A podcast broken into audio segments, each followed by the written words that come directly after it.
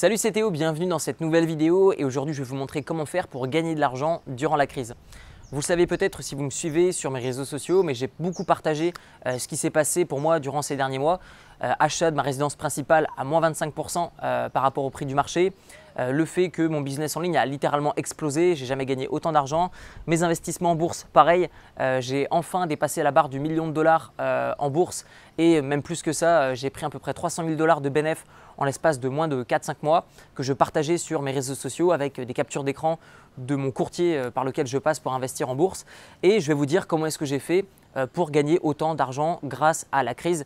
Euh, je sais que d'un point de vue pro, ça n'a pas été joyeux pour tout le monde. D'un point de vue perso, je pense que ça a été naze pour tout le monde. En tout cas, je vais vous montrer comment faire pour vous préparer, vous aussi, si jamais ce type d'expérience venait de nouveau à frapper. Eh bien, comment se préparer, comment faire en sorte d'anticiper pour gagner un maximum d'argent et retirer quelque chose finalement de cette crise? Alors pour faire cette vidéo, je me suis basé sur deux choses. je me suis basé déjà sur ma propre expérience, mais surtout j'ai analysé ce qui s'était passé durant les précédentes crises et je me suis dit, bah, si jamais ça, ça venait à revenir, bah, du coup, il faudrait que je me prépare comme ça. Et en fait, c'est tout ce qui a été mis en amont qui fait que bah, finalement, j'ai su saisir des opportunités.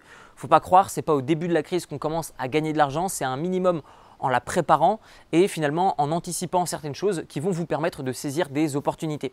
Je ne sais plus qui disait que euh, le résultat, euh, c'est finalement quand la préparation rencontre l'opportunité. Bah, cette crise, ça a été ça pour moi, dans le sens où j'ai eu énormément de préparation et finalement, quand la crise est arrivée, boum, c'était une opportunité pour moi et puis j'ai fait finalement que appliquer euh, ce pourquoi je m'étais entraîné depuis des années et des années. Alors pour vous faire cette vidéo, je me suis appuyé sur deux choses. Bah, déjà mon expérience, mais aussi comment est-ce que les crises euh, ont fait gagner de l'argent par le passé à d'autres personnes. Et en fait finalement, ce qui s'est passé pour moi euh, durant la crise du coronavirus, ça a été simplement la rencontre entre la préparation et l'opportunité. Et finalement, quand ces deux éléments se rencontrent, bah, c'est là où vous allez gagner énormément d'argent. Donc je pense qu'on peut gagner de l'argent pendant la crise, mais euh, c'est un minimum d'anticipation. Vous ne pouvez pas vous dire, ok, bah, c'est bon, on est en plein dans la crise, donc du coup, boum, je vais lancer maintenant et puis je vais gagner plein d'argent. C'est pas vraiment comme ça que ça marche. En tout cas, pour moi, ça n'a pas marché comme ça. Donc dans un premier temps, ce que j'aimerais vous dire, c'est simplement comment est-ce qu'on peut anticiper une crise d'un point de vue purement économique et comment on peut faire pour en tirer un maximum parti et profit lorsqu'elle intervient. Ce que je vous propose dans un premier temps, c'est simplement de réfléchir à qui ont profité les précédentes crises. Prenons l'exemple de la crise des subprimes en 2008. Donc la crise des subprimes en 2008, à quoi c'est dû? Beaucoup de particuliers qui empruntent de l'argent auprès des banques pour acheter leur résidence principale. Les banques prêtent aveuglément sans même analyser le profil. Les particuliers, forcément, bah, ils ne peuvent pas tous rembourser, donc les banques commencent à faire faillite, elles vont commencer à saisir des biens immobiliers et essayer de les revendre pour une bouchée de pain. Du coup, le prix de l'immobilier s'effondre littéralement et boum, qui intervient? Tous les investisseurs qui avaient déjà vu ça de très loin, qui ont vendu leur maison pour des prix incroyables, parce que comme tout le monde peut emprunter, ça veut dire énormément de demandes, ça veut dire un, un nombre d'offres stagnantes, ce qui veut dire que le prix explose. De ce fait, les investisseurs intelligents ont vendu. Ensuite, que s'est-il passé? Les prix se sont effondrés, les personnes qui avaient vendu ont réutilisé leur capital pour acheter une bouchée de pain, peut-être les mêmes biens qu'ils avaient vendus deux, trois fois plus cher quelques mois auparavant. Donc vous devez bien vous dire une chose, c'est que déjà on prépare une crise en étant un minimum connecté à la valeur intrinsèque de quelque chose. Je vais vous donner un exemple très concret. Admettons que je vous propose un verre d'eau alors que nous sommes euh, au milieu d'une fontaine, euh, on est à côté d'un château d'eau, euh, vous avez une gourde sur vous et je vous propose un verre d'eau. Et je vous dis c'est 50 euros. Vous dites mais Théo, t'as complètement pété un câble, j'ai pas besoin de ton eau à 50 euros. Maintenant, revoyons la même proposition mais dans un autre type de situation. On est en plein désert et vous pétez de soif et je vous offre un verre d'eau pour 1000 euros. Bah, il y a de fortes chances que vous le preniez mon verre d'eau. Donc comparez l'offre et la demande, mais rester un minimum connecté avec la réalité. Et donc pour ça, pas besoin de partir dans le désert pour filer un verre d'eau, vous devez simplement comprendre une chose, c'est que lorsque vous voyez qu'un actif est surévalué, donc un actif qu'est-ce que c'est? C'est quelque chose qui vous rapporte de l'argent, ça peut être un bien immobilier, ça peut être des actions, ça peut être, si vous le souhaitez, du bitcoin, ça peut être de l'or.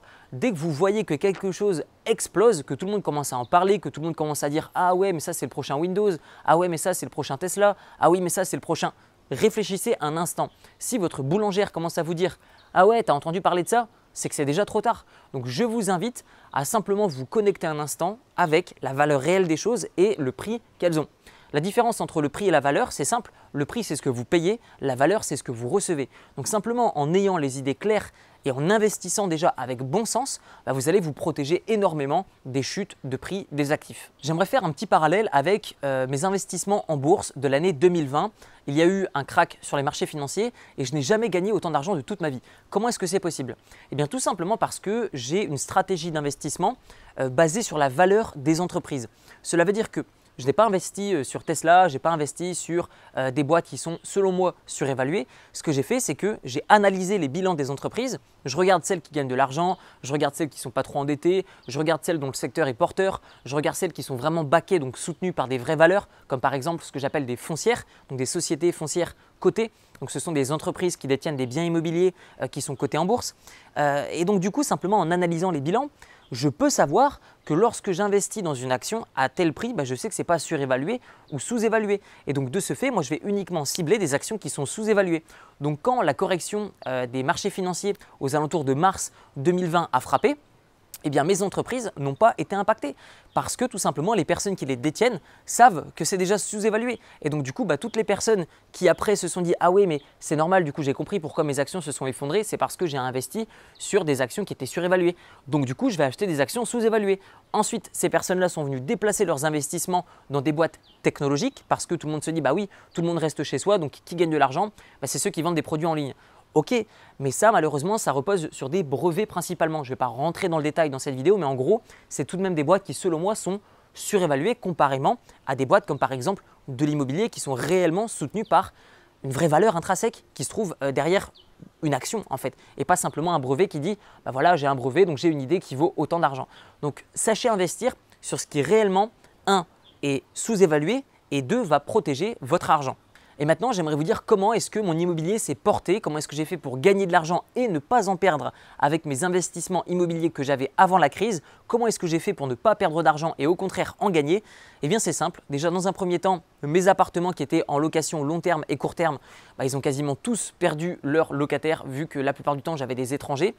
Et de ce fait, il n'y avait que ensuite les euh, voyageurs qui étaient restés euh, dans le pays dans lequel j'ai mes investissements qui relouaient mes biens immobiliers. Donc en gros, mes investissements IMO, ils me rapportaient approximativement 2 à 3 fois moins euh, pendant une période d'à peu près un an après la crise du coronavirus. Ensuite, comment est-ce que j'ai fait pour gagner de l'argent avec l'immobilier donc en 2020 Eh bien, ce qui s'est passé, c'est simple, c'est que comme j'avais gagné beaucoup d'argent en bourse et beaucoup d'argent grâce à mon business en ligne, je vais y revenir dans un instant, eh bien de ce fait, j'ai constitué un capital global d'à peu près 1 700 000 dollars. Ce que j'ai fait avec ça, j'ai acheté ma résidence principale et je l'ai acheté 1 650 000 dollars au lieu de à peu près un peu plus de 2 millions de dollars. Et donc du coup, j'ai économisé 25% comparément au prix du marché. Comment est-ce que j'ai fait? C'est simple, j'ai été patient, j'ai constitué un capital, j'ai investi dans des choses qui sont liquides dans le cas où j'allais pouvoir saisir une opportunité durant cette crise du coronavirus. Et donc du coup, du coup quand j'ai vendu mes actions, eh bien du coup j'ai pu les réinjecter dans de l'immobilier. Vu que pour moi les actions avaient touché un plus haut, mon business aussi, et donc du coup j'ai vendu une partie euh, de mes actions, j'ai utilisé tout le cash flow de mon business en ligne pour acheter de l'immobilier qui venait de toucher un plus bas. Et donc de ce fait, c'est comme ça que j'ai pu gagner bah, pas mal d'argent simplement en étant patient et commencer à encaisser une plus-value latente. Et maintenant, j'aimerais vous dire comment s'est porté du coup mon business en ligne durant le coronavirus. Bah, ça a été incroyable forcément puisque tout le monde restait chez soi. Euh, mon nombre de vues sur YouTube a explosé, le nombre de personnes qui ont rejoint mes formations a explosé. J'ai également lancé mon livre parce que pendant que beaucoup de personnes se disaient ah oui c'est la crise, je ne sais pas quoi faire, je vais rien faire, je vais rester chez moi, je vais m'ennuyer. Moi, j'ai écrit un bouquin et je l'ai lancé. Euh, j'ai également euh, mis à jour une formation, j'ai tourné des vidéos. Là, par exemple, on est à Koh Samui, je fais des vidéos. Donc cette crise pour moi ne m'impacte pas. Pourquoi? Parce que tout ce que j'ai mis en amont m'avait préparé à euh, des situations euh, parce que je crée des business qui sont résilients et je crée des investissements qui apportent de la valeur qui sont eux aussi résilients. Par exemple, mon immobilier, je vous l'ai dit, ne m'a pas fait perdre d'argent parce que je n'ai rien vendu, parce que j'ai investi dans l'immobilier locatif et je fais en sorte de gagner des revenus sur le long terme. Donc ayez cette stratégie long terme et réfléchissez toujours un instant.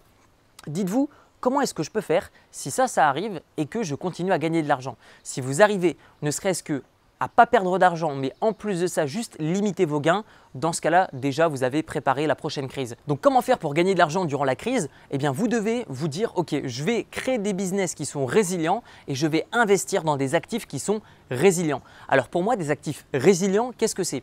Un bien immobilier. Pourquoi? Parce qu'il peut y avoir une guerre civile, il peut y avoir un virus, euh, votre bien immobilier est toujours là. Il y a des personnes des fois qui me disent, des personnes qui n'y connaissent absolument rien à l'IMO, qui me disent ouais mais si jamais il y a une bombe, boum, ça explose, machin. Euh, pas du tout, on n'est pas du tout. Je vous invite euh, à faire des petites recherches géopolitiques. Vous allez voir qu'on est très loin d'utiliser la bombe euh, nucléaire. Et du coup, ce sera plus des cyberattaques ou des attaques de type bactériologique qui vont plutôt être utilisées. Et donc de ce fait, je vous invite à créer non seulement des business en ligne pour vendre à distance, que ce soit des services ou de vendre des produits physiques, mais aussi d'investir soit dans de l'immobilier physique, ou soit d'investir tout comme moi dans des foncières cotées, c'est-à-dire des entreprises qui détiennent de l'IMO et vous achetez une partie de leur parc immobilier. Ce que vous pouvez faire également, selon moi, ce qui va prendre de la valeur dans le temps, ça va être les entreprises de protection contre la cyberattaque, donc des entreprises de cyberdéfense. Vous avez également des entreprises, par exemple, euh, qui vont euh, louer, par exemple, des espaces aériens pour mettre des satellites, etc., etc. Vous avez aussi toutes ces entreprises dans le domaine pharmaceutique qui, selon moi, sont encore pour certaines sous-évaluées. Une de mes préférées, c'est l'entreprise Merck. Dans le domaine de l'immobilier, j'adore Essex, j'adore euh, Tower, euh, j'adore euh, Realty Income. bref, à vous de faire vos propres recherches. Ce pas des conseils d'achat que je vous donne, c'est simplement ma, ma vision. Et si vous avez la même, tant mieux. J'aimerais terminer cette vidéo sur une citation qui est Les personnes impatientes payent les personnes patientes. Soyez patients, préparez-vous et quand l'opportunité arrivera, c'est là réellement que interviendra votre succès. Vous retrouverez dans la description de la vidéo mon livre qui s'appelle Libre, comment se créer des sources de revenus passifs avec un petit capital, où je vous montre comment investir dans l'immobilier, comment investir en bourse, ce que je pense des crypto-monnaies, comment faire pour prêter de l'argent à des particuliers. Tout ça, c'est euh, enrobé de notions d'éducation financière qui, moi personnellement, m'ont fait passer d'étudiant à investisseur.